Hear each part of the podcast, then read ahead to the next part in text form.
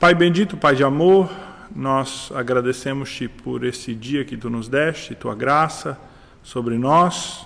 Pedimos-te agora que, ao estudar a tua palavra, ao nos voltarmos para esse texto de Gálatas 5, ao estudarmos sobre o fruto do Espírito, o Senhor a nos ajude na compreensão deste texto, nos ajude, ó Deus, a compreender a verdadeiramente como, de fato, frutificamos no Espírito assim que a tua graça esteja sobre nós e nos leve a uma compreensão para edificação da nossa vida, ó Deus. Não para mero conhecimento, ah, não para mera informação, mas para a verdadeira edificação da nossa vida, para a glória do nome do Senhor Jesus em nós. Assim nós oramos, em nome de Jesus. Amém. Nos nossos estudos até aqui, irmãos, nós falamos da ideia de fruto na Bíblia de uma maneira geral. Tivemos três estudos até agora. Um dos estudos nós vimos no Antigo Testamento, que ah, os textos do Antigo Testamento falam acerca do que é fruto. Num segundo estudo, nós vimos aquilo que o Senhor Jesus fala sobre fruto. E no nosso último estudo, nós vimos aquilo que o apóstolo Paulo, em outros textos, não especificamente o de Gálatas, embora mencionamos, mas no geral das epístolas de Paulo, o que ele ensina sobre fruto. Vimos que a ideia de fruto é uma, é uma metáfora, é uma figura literária uh, que é utilizada em toda a Escritura uh, com o propósito de ensinar, uh, em geral, aquilo que resulta de uma ação. Então, normalmente, quando se usa a ideia de fruto, se tem aí em mente a ideia de algo que resulta de, né? Uma coisa que resulta de outra ação prévia. E assim, então, a, a ideia do fruto do Espírito é a ideia daquilo que frutifica do Espírito. Ah, e nós vamos tentar descobrir como isso acontece um pouquinho olhando para o texto de Gálatas 5, o que, que Paulo quer dizer isso em Gálatas, quer dizer em Gálatas 5. Vimos que a ideia de fruto, algumas vezes, é a ideia de consequência inevitável de uma ação, em geral má, você toma más decisões e gera um fruto maligno. Vimos que em outros textos a ideia ah, de fruto é a ideia de expansão, de crescimento, né? de, de, de recompensa, de uma, boa, de uma boa recompensa, um bom resultado de algo que está acontecendo. Então, essa é a ideia ah, que nós temos de, de alguns textos falando sobre fruto. E nós temos também, então, a, a ideia de fruto a, ligada a uma qualidade, a qualidades interiores que são desenvolvidas no processo de santificação. E esta é a ideia que nós vimos no apóstolo Paulo, vimos em dois outros textos, vimos elas lá em Romanos 6 e vimos também ela ah, lá em Efésios, ah, Efésios ah, 5.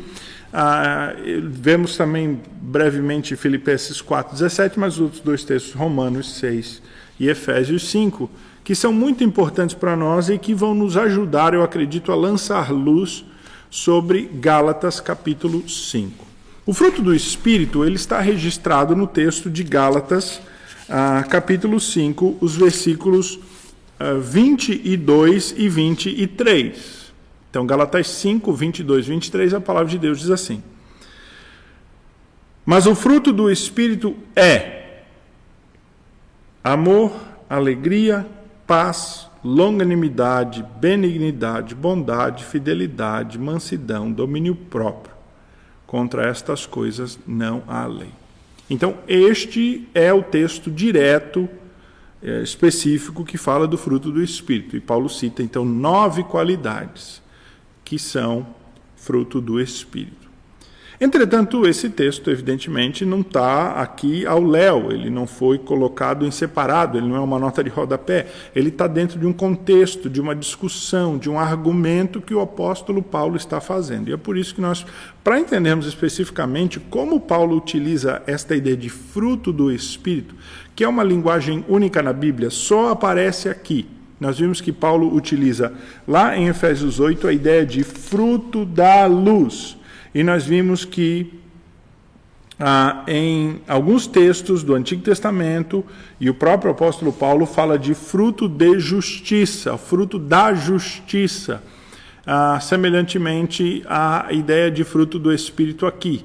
Mas a expressão fruto do Espírito, ela só aparece nesse texto. Então, nós não temos nenhuma outra referência na Escritura, nas cartas de Paulo em si, para a gente poder comparar e aí compreender propriamente o que, que Paulo está dizendo aqui. Então, é um texto único, é uma expressão única, fruto do Espírito.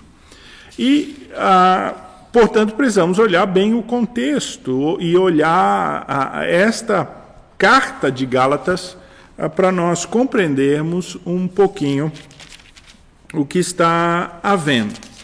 A carta de Paulo aos Gálatas, ela foi escrita por conta de um problema doutrinário. Ela está, uh, ela foi escrita e nós podemos resolver, resumir, vamos dizer, todo o problema numa questão principal, que é a questão chave. Ela não é a única, mas ela é a chave, ela é o centro, que é o desejo dos Gálatas de circuncidarem, de praticarem aquela cerimônia da antiga aliança de cortar a carne do seu prepúcio, aquilo que comparativamente com uh, hoje seria a operação de fimose nos homens. É uma cerimônia que o Senhor Deus estabeleceu na antiga aliança, começando com Abraão, lá em Gênesis 17, que faz parte da lei mosaica e que é fundamental na antiga aliança para identificar um judeu. Se um homem não fosse circuncidado, ele, mesmo filho de um pai judeu e mãe judia, ele não era considerado judeu. A circuncisão era o rito de entrada real. Não era o sangue, mas era a participação. Se um homem de fora, portanto, de um outro povo, de uma outra nação, ele se convertesse ao Deus de Israel, ele decidisse seguir ao Deus de Israel, para estabelecer aliança, este pacto e efetivar esse compromisso, ele precisava circuncidar-se.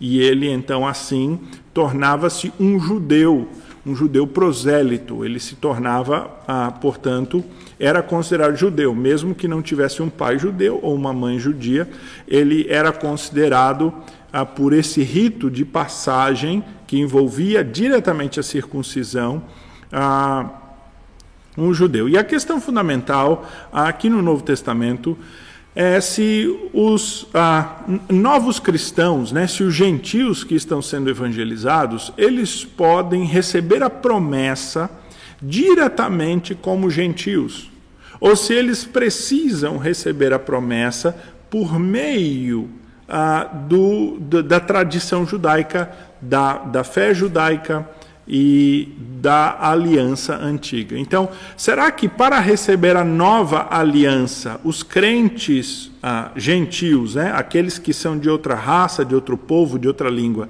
eles precisam ah, também, assim, ah,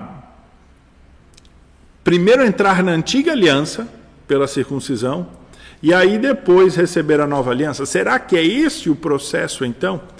E este, essa forma de pensar de que você deveria se circuncidar, participar na antiga aliança para herdar a nova aliança, era a, muito defendida e pregada por um grupo na igreja que era chamado de um grupo de judaizantes, que eram judeus que queriam a a, forçar, né, que, que pregavam, que defendiam, que estavam ensinando os novos gentios. Então, por onde os apóstolos tinham passado, por onde evangelistas tinham passado, chegava um pregador desse grupo judaizante para dizer: olha, vocês receberam o evangelho, vocês se converteram, vocês receberam o batismo do Senhor Jesus, em nome do Pai, do Filho e do Espírito, muito bom. Só que isso só vai efetivamente ter a a validade se você primeiro receber a, a, a antiga aliança. Seria mais ou menos assim como dizer algo do tipo: olha, nós uh, olhamos aqui, você, digamos, você chega num banco e você pede um empréstimo, e aí o banco diz assim: olha, olhamos aqui, preenchemos a sua ficha, está tudo certo, o empréstimo é seu, está garantido, está aqui. Agora você só pode sacá-lo na medida que você traz então o seu avalista. Né? Você traz o avalista, já está aprovado, está tudo certo, está tudo aí, mas você traz o avalista, aí você então saca o dinheiro. Então, é mudando o que deve ser mudado, né, mal comparando, é, era como assim: olha, vocês já estão na nova aliança, participaram da nova aliança e tal. Só que para vocês terem a plenitude disso que está na nova aliança, vocês têm que entrar na antiga aliança primeiro, vocês têm que participar ah, destes ah, elementos da antiga aliança. E então, ah, seja por convencimento ah, realmente doutrinário, teológico, por assim dizer, ou seja porque alguns dos Gálatas acharam que esta seria uma cerimônia interessante, que deveria ser feita, alguns dos Gálatas ou já tinham se circuncidado ou estavam planejando se circuncidar. Eles queriam tomar isso sobre si, esse rito da circuncisão. E isto incomoda profundamente o apóstolo Paulo, que não foi o discipulador, o evangelizador ah, das igrejas da Galácia. A Galácia, na verdade, é uma região no nordeste da Turquia, da atual Turquia, da Ásia Menor. Paulo passou próximo à Galácia, passou no sul, que seria a parte sul da Galácia, evangelizou ali, pregou ali, mas não há o registro de Paulo ter um ministério extenso ali, nem de Paulo ter deixado igrejas formadas, mas tudo indica que, possivelmente pelo ministério de Paulo, pelo trabalho que ele fez, ah, talvez também por outros ah, ah, apóstolos, igrejas foram formadas na Galácia. Paulo se sente, de certo modo, responsável ah, também, tanto que ele escreve esta carta. E então, quando ele recebe a notícia de que nestas igrejas que foram formadas nessa região chamada a Galácia, veja, não é Galícia, Galícia é em outro lugar na Europa, aqui é a Ásia Menor, é Galácia. Na Galácia, ah, estas igrejas, depois de formadas, receberam então a visita de pregadores judaizantes que vieram trazer esse ensino. Fala, olha, os, os homens que tiveram aqui só ensinaram a nova aliança para vocês, mas vocês precisam receber a antiga aliança para herdar a nova. Ou seja, vocês, ah, para ter a plenitude disso aqui, precisam ter o fundamento disso. Paulo então escreve para se opor, para dizer: olha, vocês não precisam se circuncidar, vocês não precisam se circuncidar, a circuncisão não é necessária. E Paulo vai então a, a argumentar mais profundamente que a, toda a lei foi cumprida em Cristo, que não há mais a necessidade real de alguém se circuncidar. e que se alguém se, se circuncidar, ele estará anulando completamente Cristo. Ah, Paulo uh, vai dizer aqui de uma maneira bastante direta, de uma maneira bastante forte, que aqueles uh, que se circuncidarem, eles estão se separando de Cristo, eles estão anulando a graça de Cristo porque eles não precisam da antiga aliança para validar as promessas da nova aliança. Cristo e a fé já são o suficiente para trazer a salvação de alguém. A salvação de alguém, a vida eterna, não depende de alguém voltar lá para cumprir as leis de Abraão, seguir a antiga aliança e herdar a nova. A nova aliança é algo em si já, pronto, é algo em, que, que, que já ah, em si garante a salvação. Isso ficou devidamente estabelecido pelos apóstolos, pelos pastores da igreja num concílio, numa reunião que aconteceu em Jerusalém, está registrada lá em Atos 15. Esta questão foi uma questão de tanto debate, de tanta discussão na igreja, que ah, os, os, apóstolos eles, eles se reuniram em Jerusalém para tratar desta questão. Irmãos, meu, estou vendo que o, o som está estourando aí, eu vou colocar essa proteção para dar uma uma diminuída e assim espero que o som fique com uma qualidade melhor aqui.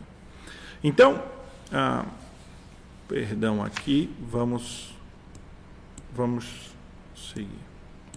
Então, essa questão da inclusão dos gentios e da circuncisão, ela foi uma questão que foi muito debatida, muito discutida e um problema realmente real, né, um problema real ah, para a igreja no seu início, mas que foi resolvida em Atos 15. Tudo indica, porém, e assim creem a boa parte dos estudiosos, os conservadores, né, os estudiosos evangélicos, por assim dizer, que Gálatas foi escrita então antes deste concílio, disso estar definido pela igreja.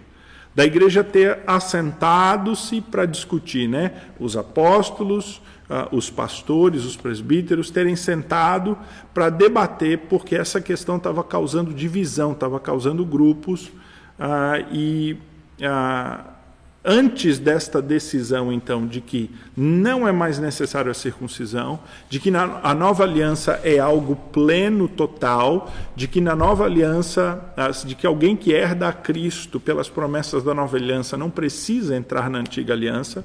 Esta foi a decisão do Concílio de Jerusalém, mas esta carta de Paulo, então, é possivelmente anterior a esta reunião, a este concílio, e ela traz essa discussão.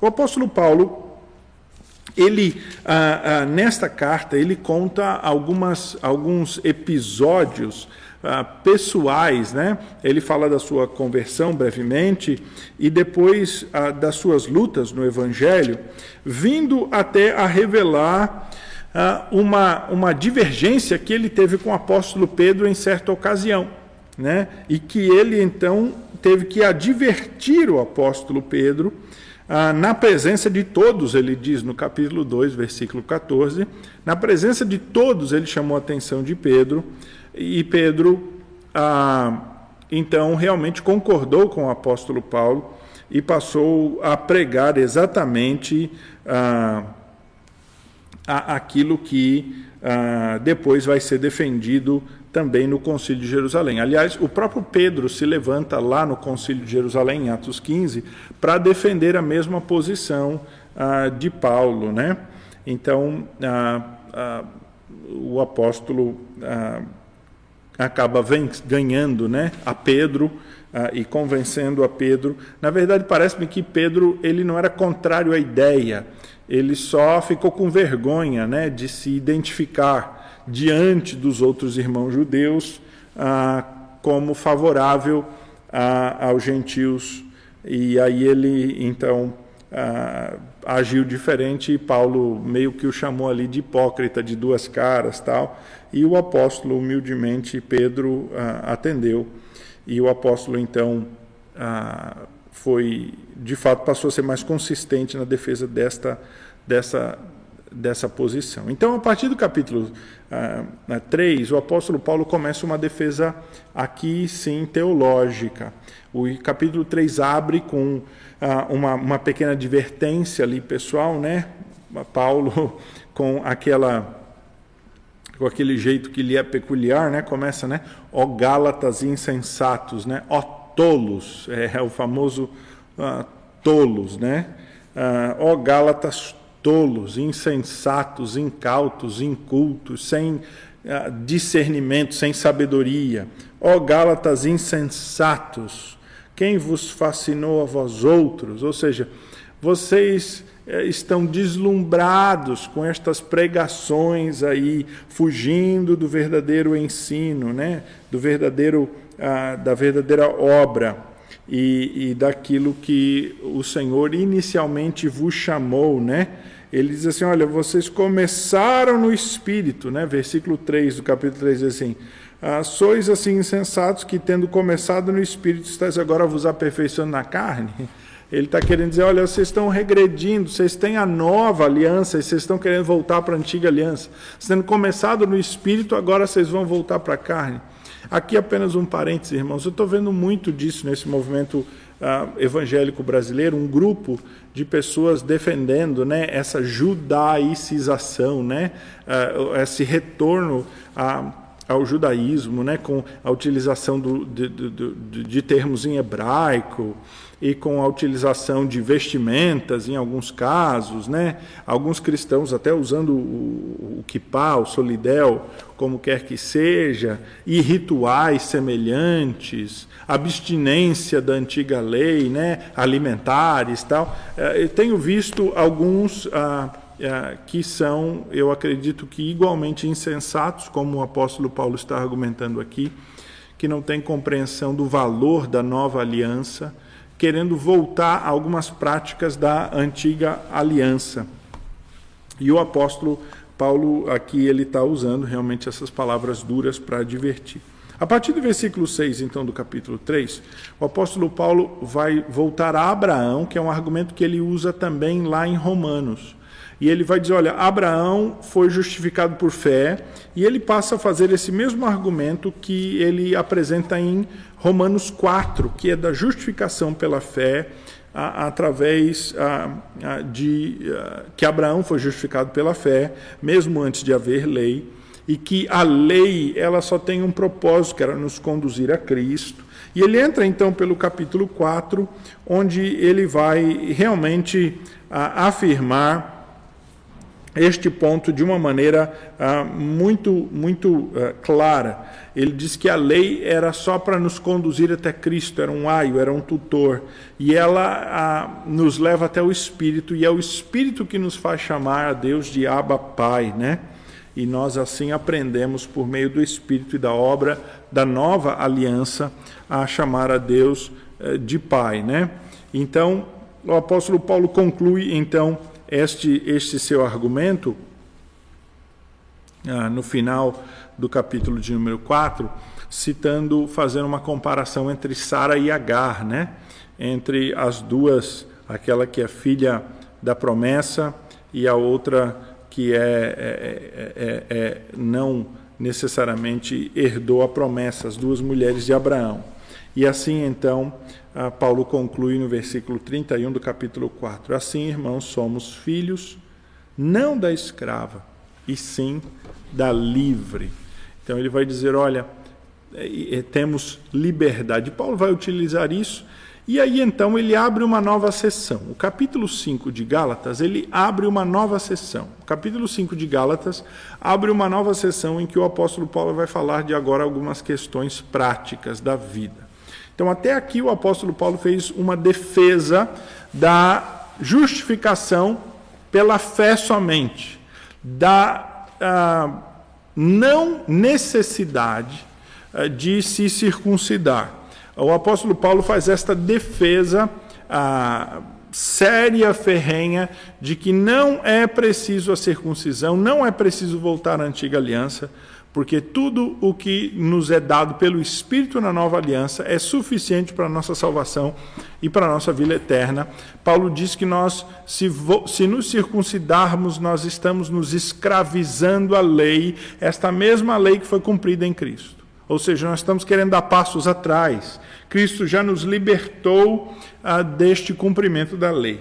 E aí então é, é onde o apóstolo Paulo abre o capítulo 5, nessa parte mais prática, agora, capítulo 5 e 6, que são os dois capítulos que concluem essa carta, falando sobre liberdade.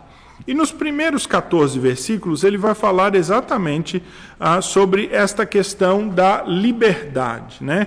Como você usa a sua liberdade? Porque alguém poderia ah, argumentar, ah, mas eu sou livre, eu posso então a me circuncidar. Se eu sou livre, livre plenamente em Cristo, né? Eu posso me circuncidar, eu posso me submeter à antiga aliança. Não, a nossa liberdade não é libertinagem, ela não é uma liberdade absoluta. Se eu sou livre, eu não posso sair pecando como eu quiser. Se eu sou livre, eu não posso agora inventar o meu modo de viver.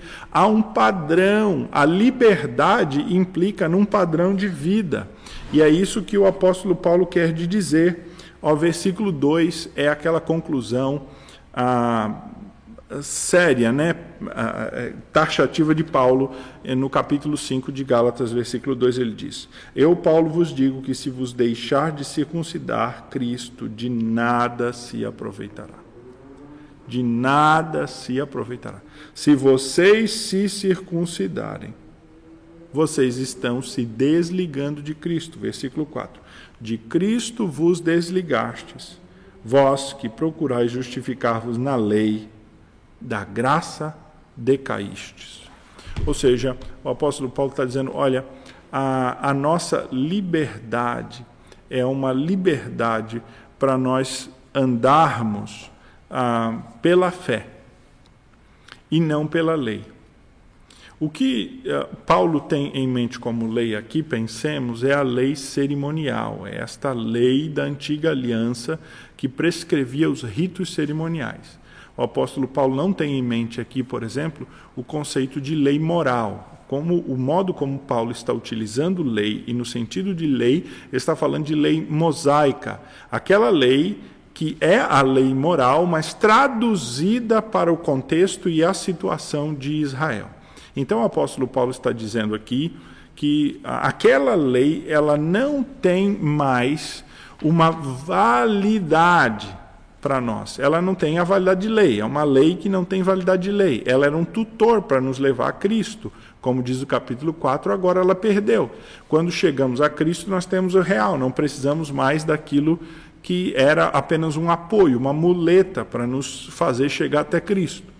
E, portanto, o apóstolo Paulo vai falar desta nossa liberdade que nós temos, a liberdade de caminhar pela fé, de andar pela fé e, tomar assim boas decisões que agradam a Deus. E esta liberdade, diz o apóstolo Paulo, a partir do versículo 13 e 14, ele diz assim: Porém, vós, irmãos, foste chamados à liberdade, porém não useis da liberdade para dar ocasião à carne então aqui é onde começa. Aqui é importante para nós, para a ideia do fruto do Espírito, porque aqui é que Paulo cita esta questão da carne, que Paulo vai opor com o fruto do Espírito. Então ele diz assim: não ah, useis da liberdade para dar ocasião à carne. E é aqui aonde Paulo vai conectar este ponto teológico da circuncisão com o dia a dia. Então vamos ver se a gente consegue ah, ah, esmiuçar isso e trocar isso em miúdos, como a gente diz no popular. Né? O que, que Paulo está fazendo aqui, irmãos? Ele, ah, o que ele vai dizer é o seguinte: é que quando você tenta se aperfeiçoar pela fé, por meio destes ritos antiquados, você não conquista a verdadeira resultado ah, da fé e da santificação. Paulo está dizendo que, ao tentar se aperfeiçoar na, na, pela lei, os ah, Gálatas estavam se tornando carnais. Ou seja, ao praticar cerimônias religiosas da antiga aliança, os Gálatas não estavam crescendo espiritualmente, eles não estavam melhorando espiritualmente, eles não estavam ascendendo, purificando-se. Pelo contrário, eles estavam se tornando carnais. Irmãos, onde é que nós vimos isso? Que ah, contexto, situação, momento da Bíblia em que nós vimos pessoas que eram praticantes, zelosos da lei, mas eram carnais? Os fariseus, não é verdade? Você deve ter lembrado aí na sua casa. Os fariseus que o Senhor Jesus tanto condena. Eles não tinham nenhum tipo de verdadeira atitude interior, de coração que agradasse a Deus. Entretanto, eles eram ah, vistos pelo povo como gente séria, religiosa, até de certo modo admirados. Eles eram rígidos cumpridores da lei. Mas o apóstolo Paulo está falando exatamente isso que as cerimônias espirituais, que esta religiosidade externa, ela não pode alcançar aquilo que pela fé, por meio do Espírito, nós alcançamos. Nós fomos chamados a uma liberdade, e esta liberdade não é uma liberdade até mesmo para crucificar a Cristo. Pelo contrário, é uma liberdade para servir a Cristo. Deus não nos faz pequenos deuses para que a gente agora possa dizer: olha, como eu sou Deus, não preciso mais de ti, Deus. Não é verdade? A liberdade que nós temos em Cristo não é uma liberdade para rejeitar o próprio Cristo e para andar como a gente quiser. Não é esta liberdade absoluta, esta liberdade insensata, tola. A liberdade que nós temos em Cristo é uma liberdade para se submeter, para nos submetermos a Cristo.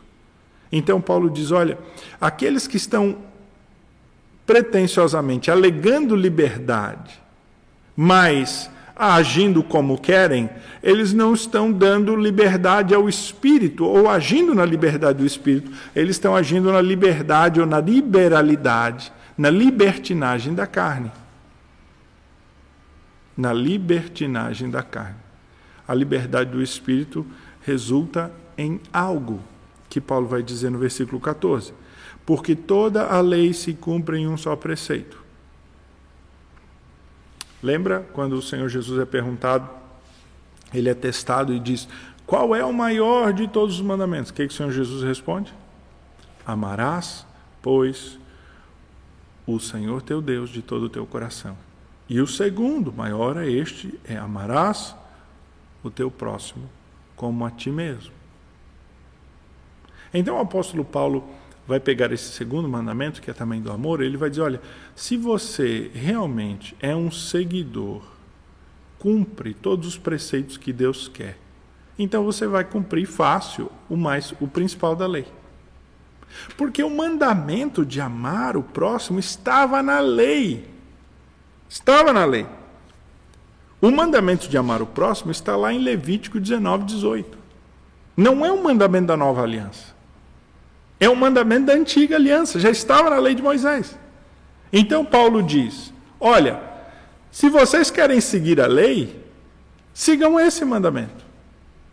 Porque o amor e o mandamento do amor é algo que foi dado na antiga aliança, mas perdura para a nova aliança. Porque o amor não pode ser abrogado. O amor, o apóstolo Paulo vai nos ensinar lá em 1 Coríntios 13, ele tem o propósito eh, de servir-nos aqui e nos acompanhará na eternidade. A ciência passará, a fé passarão, a esperança nós não precisamos mais ter, mas o amor nós temos aqui e teremos lá. O amor é este dom uh, principal, é este dom uh, excelente.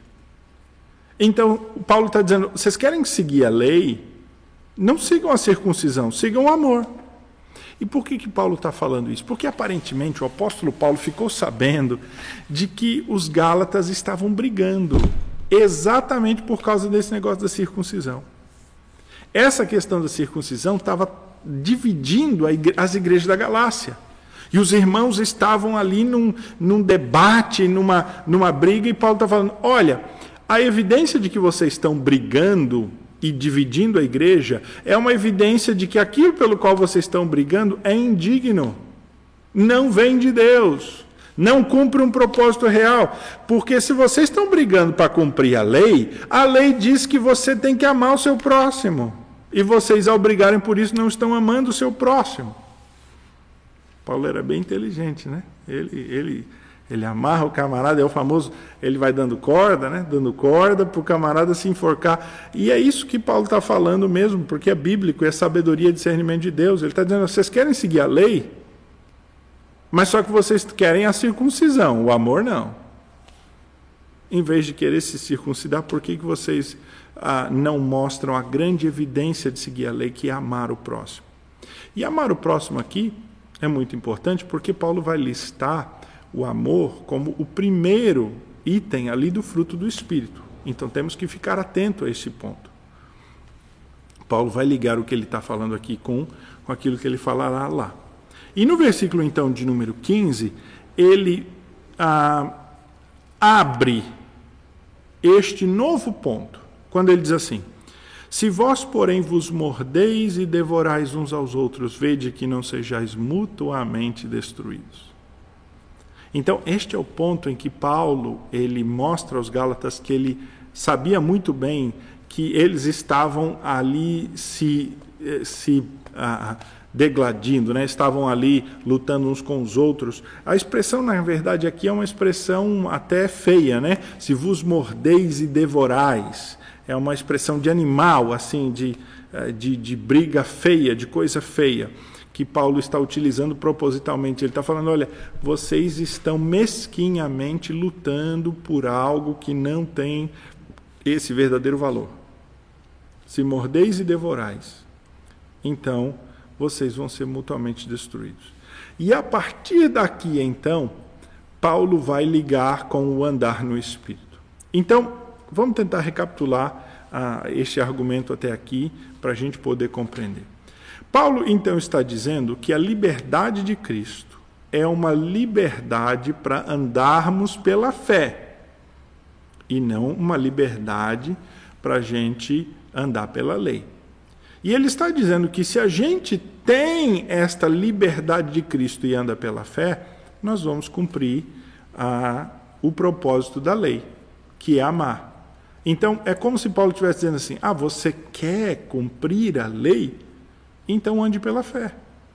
E aí você vai amar, que é o maior mandamento. Não é o caminho da circuncisão. A circuncisão, ela só anula, ela não ganha nada, mas o amor acrescenta.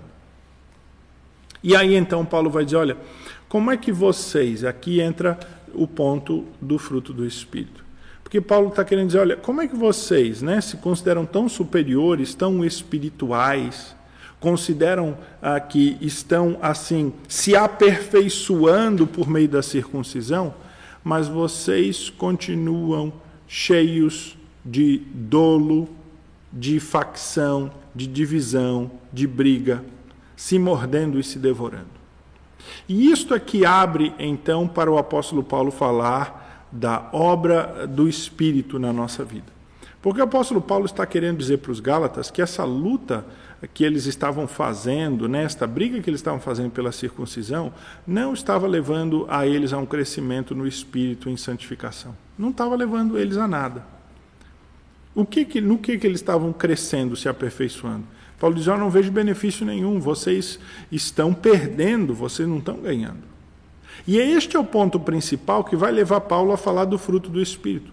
Porque Paulo está querendo dizer exatamente que o fruto desta luta, que, que o resultado desta luta por, pela defesa da circuncisão e querer a circuncisão, era um fruto maligno, era um fruto de que não, não agradava a Deus, que não glorificava a Deus.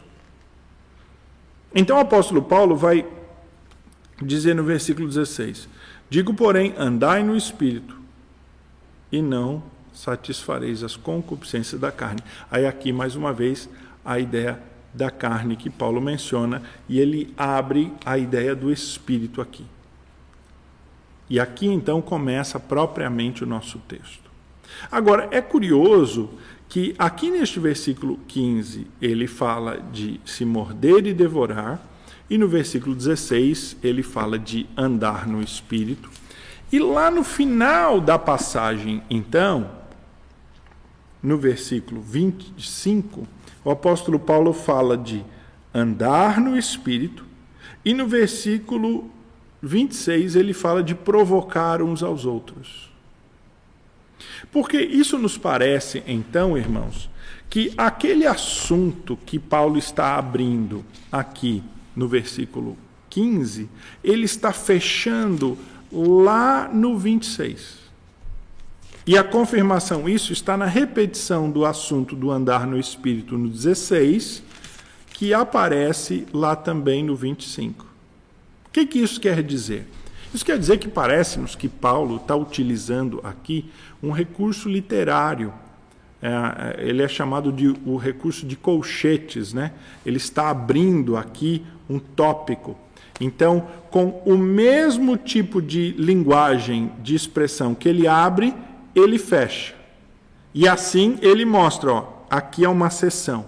Isso nos parece que Paulo já fez nesse mesmo capítulo, quando ele inicia, né? Foi para a liberdade que Cristo vos libertou, no versículo 1 do capítulo 15 e ele fecha com o tema da liberdade no versículo 13, dizendo: Porque vós, irmãos, fostes chamados à liberdade.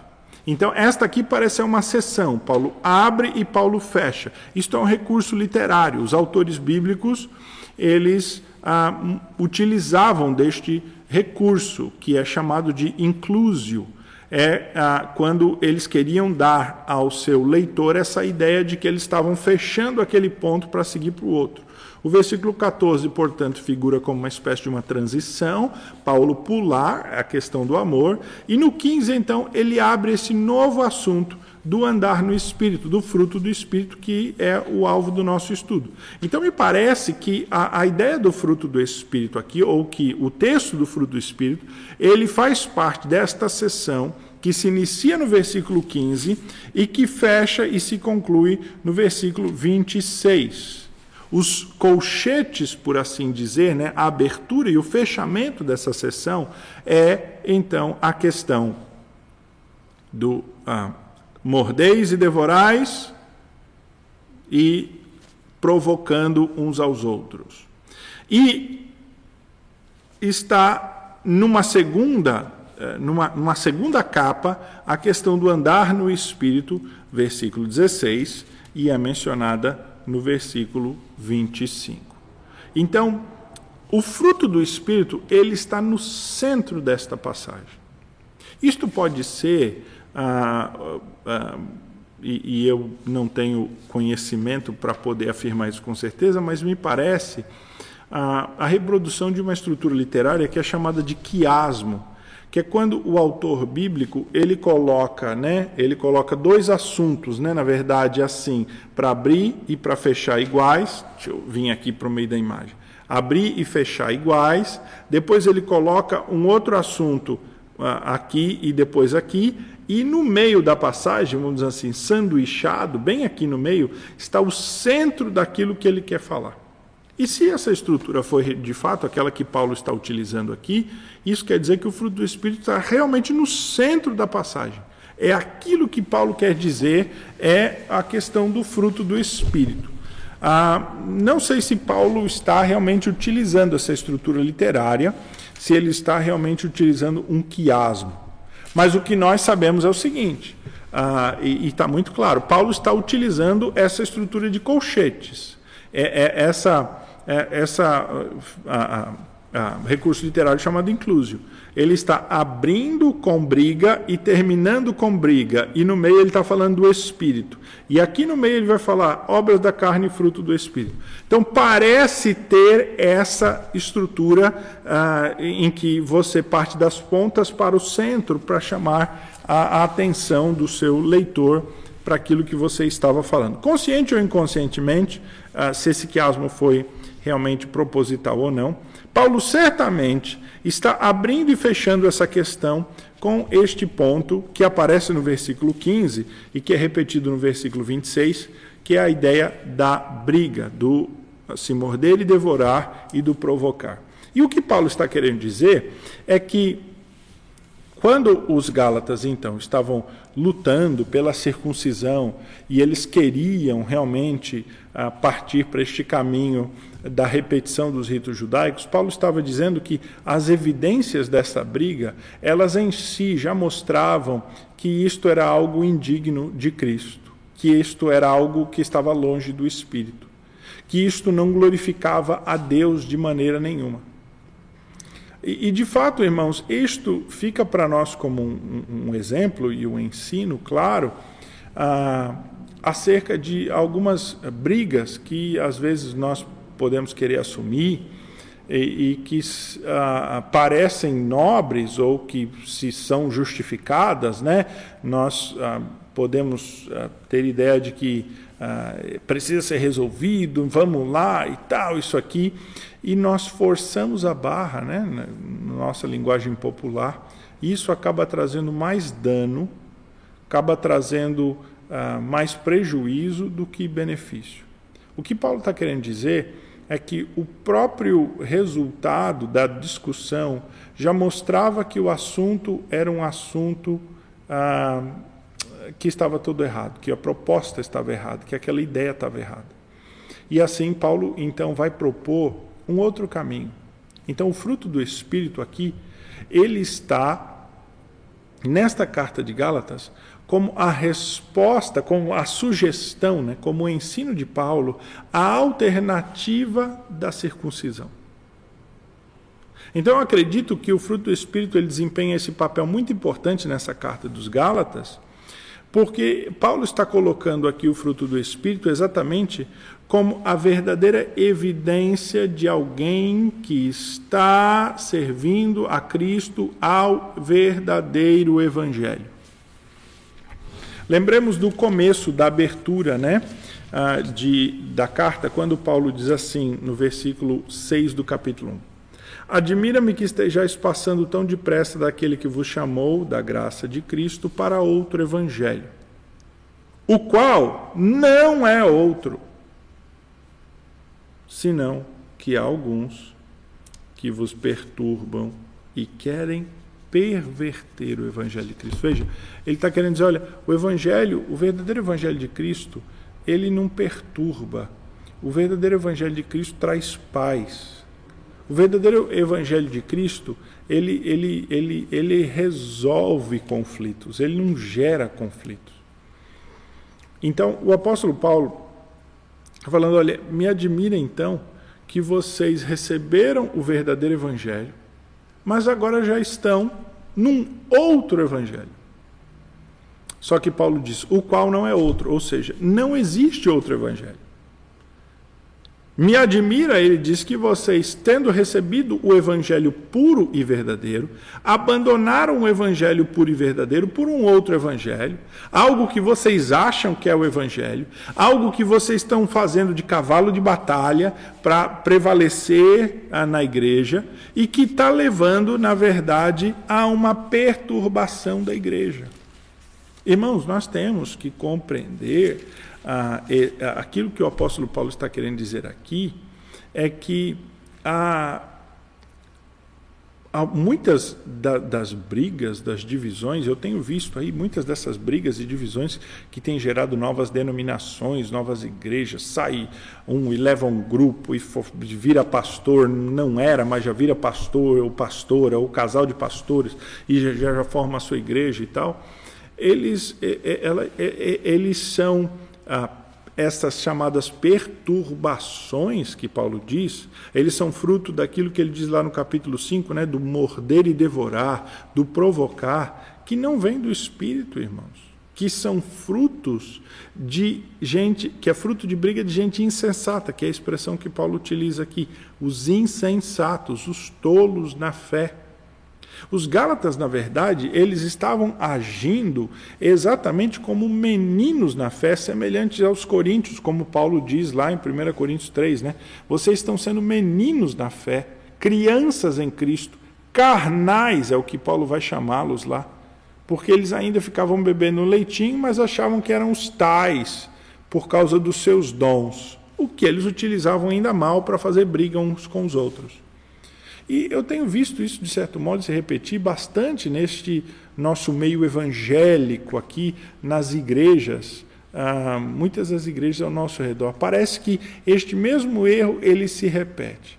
As pessoas inventando doutrinas bíblicas, interpretando mal a Escritura, desviando alguns, causando divisões, causando perturbações, causando brigas e crendo que isto é uma direção do Espírito, que o Espírito está lhes liderando nessa, nesse movimento, nessa direção.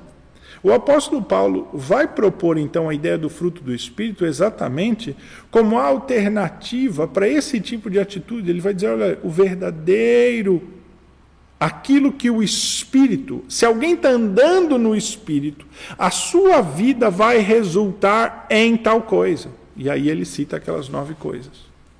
Se você está andando no Espírito, a sua vida vai resultar nisto. E este é o ponto, irmãos, o último ponto que eu quero frisar aqui no nosso estudo de hoje, que é, é aquela ideia que eu coloquei já no estudo anterior, que é o fruto do Espírito aqui. Ele é causa ou ele é consequência? Fruto do Espírito aqui é causa ou é consequência da nossa santificação? Lembremos aqui daquele texto de Romanos 6 que nós ah, utilizamos e que ah, diz assim: Agora, porém, libertados do pecado, transformados em servos de Deus, o fruto que vocês escolhem é para a santificação, a fim de que e o fim, neste caso, é a vida eterna. Então, ah, vejamos, irmãos, que a, o que a Escritura está dizendo aqui é que nós somos convertidos, libertados do pecado, transformados em servos de Deus, produzimos um fruto e avançamos em santificação e alcançamos a vida eterna. Como eu falei no último estudo, parece que Paulo está falando aqui de um, de um, de um ciclo uh, que é produzido na nossa vida e que resulta na vida eterna. Isto parece ser semelhante quando ah, Paulo, lá em Efésios 8, também, ah, 5, 8, ele diz: Pois outrora eres trevas, agora, porém, sois luz, como filhos, andai como filhos da luz, porque o fruto da luz consiste em provando sempre o que é agradável ao Senhor.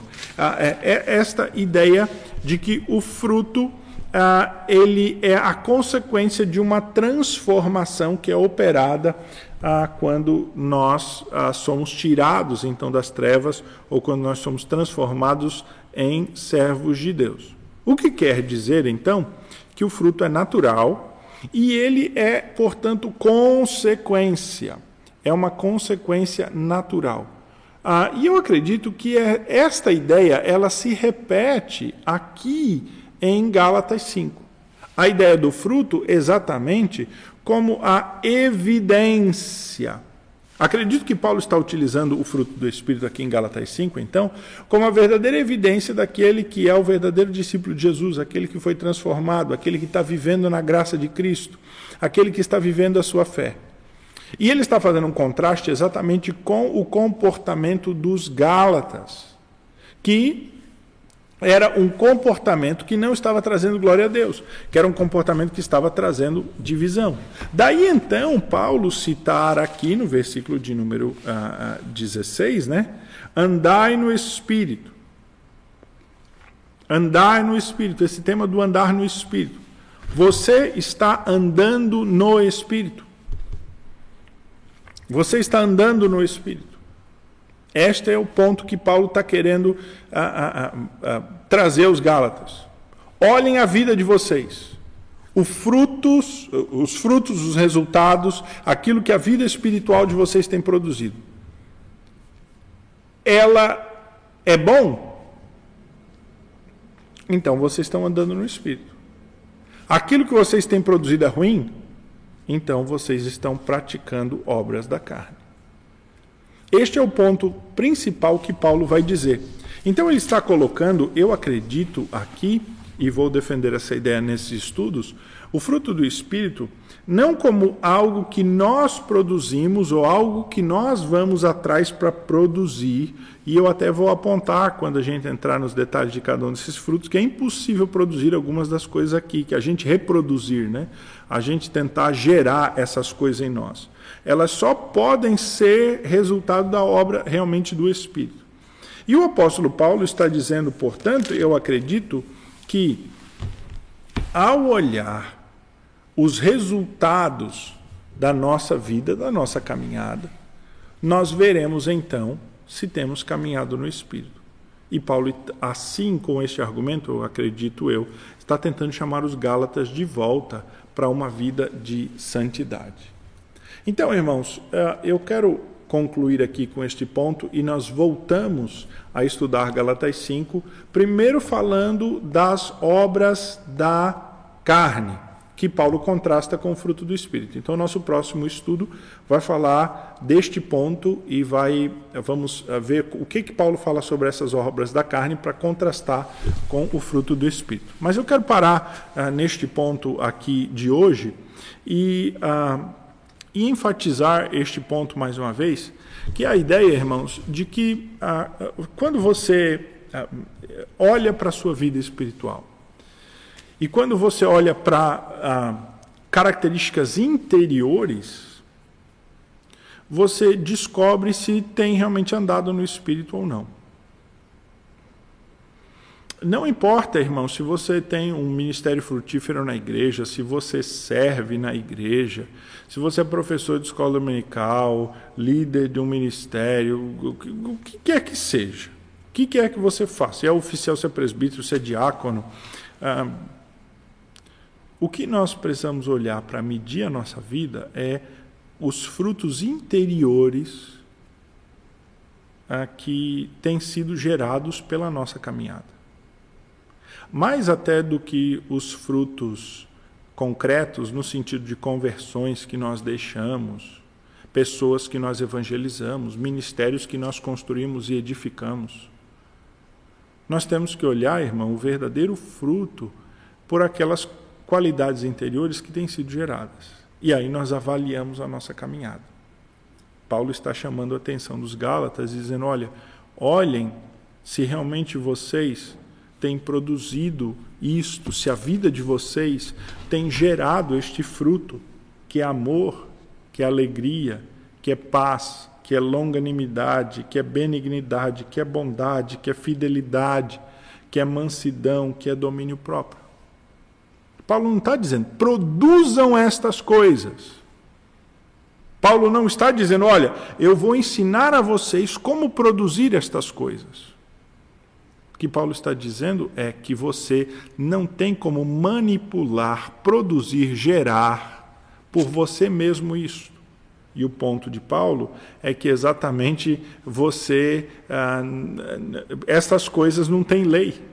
Contra essas não tem lei. Porque você não pode produzi-las pela lei e a cumprimento da lei não as gera que é um ponto que Paulo faz aqui exatamente. Ele diz: contra estas coisas não há lei. E exatamente Paulo está aqui apontando para o fato de que este fruto ele é gerado naturalmente naquele que tem andado no Espírito. Então, meu irmão, minha irmã, você e eu temos que olhar profundamente o nosso coração, a nossa vida.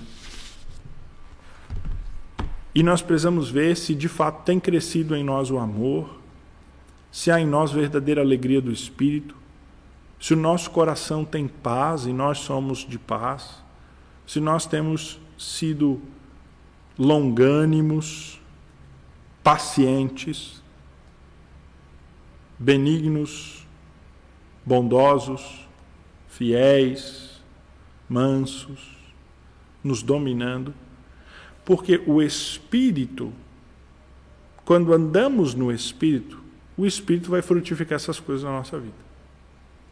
Então, se nós não temos esta, é um sinal de que o nosso caminhar não é no Espírito.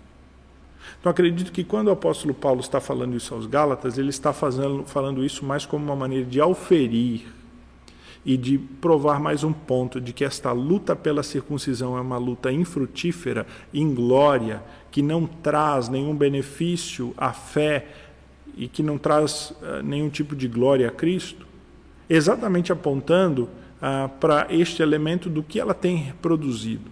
E pelo que Paulo diz, o que ela tem produzido? Ela tem produzido brigas entre os Gálatas. Então ele diz: olha, vocês se mordem e se devoram e vão acabar se destruindo.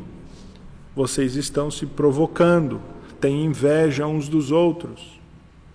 E isto é um sinal exatamente de que vocês não estão andando no Espírito. E este acredito que é o ponto importante que leva Paulo então a falar do fruto do Espírito. Porque o fruto do Espírito é aquilo que ocorre naturalmente na nossa vida quando nós andamos no Espírito. Então, mais para frente, a gente vai falar mais desse ponto, mas para tentar resumir isso agora, irmão, é o seguinte: se você precisa de paciência, você não tem que produzir paciência na sua vida, você tem que andar no Espírito. E o Espírito, ele vai frutificar em paciência na sua vida. Isso não quer dizer que vai vir automático, vai vir do céu, não, porque a luta de andar no espírito, exatamente nas situações que requerem paciência, é que vai fazer você gerar paciência. Eu acredito que esse é o ponto. É tomar decisões pelo espírito, andando por fé no espírito, naquele momento que exige paciência. E aí isso vai produzir este fruto de paciência em nós. Domínio próprio é a mesma coisa. Ah, eu quero, preciso de domínio próprio dominar minha vida. Seja na área de finanças, na área de uma dependência, de um vício, seja em qualquer área, eu preciso de domínio próprio. Mas aí você ora e espera o domínio próprio cair do céu. Não, Paulo está dizendo exatamente o contrário. Fala: se você não tem domínio próprio, é porque na sua vida você não está andando no Espírito. Então você e eu temos que avaliar na nossa vida aqueles aspectos que implicam em não andar no espírito e que nos fazem não ter domínio próprio porque o espírito não está frutificando. Esse é o ponto daquilo que Paulo está dizendo. E nós temos que então romper com isso. Porque Paulo vai dizer do crucificar, nós vamos entrar nisso ah, depois. Nós temos que crucificar tudo aquilo, a carne, tudo aquilo que não é andar no espírito para que o Espírito haja com liberdade em nós, para produzir o fruto. E Paulo está utilizando esse ponto como um ponto, então, para chamar a atenção dos Gálatas e dizer assim: olhem para a vida de vocês. Vocês estão produzindo isso, então vocês estão andando no Espírito. Agora, se vocês estão brigando, devorando, se mordiscando aí, é porque vocês não estão andando no Espírito. Esta briga, esse desejo de andar na lei, esse querer a circuncisão e seguir os ritos formais da antiga aliança, estão levando vocês para longe do Espírito. Vocês não estão andando no Espírito, de maneira nenhuma. E este é o ponto, então, que o apóstolo Paulo está fazendo aqui para mostrar que os Gálatas estavam tomando uma decisão pela coisa errada. Vamos concluir, irmãos, com uma oração, pedir assim a direção do nosso bondoso Pai. Pai bendito, nós pedimos-te a sabedoria que vem do alto, para que a insensatez do nosso coração não tome conta da nossa vida. Dá-nos esse verdadeiro discernimento, ó Deus, e esta a, a, consciência de analisar e refletir e pensar na nossa vida, ó Pai, para que a gente possa a, tendo este discernimento, ó Deus, saber cortar da nossa vida, eliminar da nossa vida aquilo que nos impede de andar no Espírito. Assim, ajuda-nos, ó Pai, nesta caminhada de estudos, a olharmos cada vez mais para o nosso interior, compreendendo a Tua palavra, aplicando a nossa vida, para vivermos uma vida que te agrada, que honra o Senhor, uma vida de caminhada no Espírito, Pai. Nós assim oramos em nome de Jesus. Amém. Irmãos, voltamos então no próximo domingo pela manhã com o quinto estudo desta série. Vamos entrar na questão das obras da carne que estão citadas aqui em Gálatas 5 e estão em oposição ao fruto do Espírito. Ok? Que Deus abençoe a todos. Se precisar do pastor, entre em contato comigo, estou à disposição e que assim a graça e a paz do Senhor Jesus esteja com você no seu lar, com todos aí. abraço, irmãos, boa noite.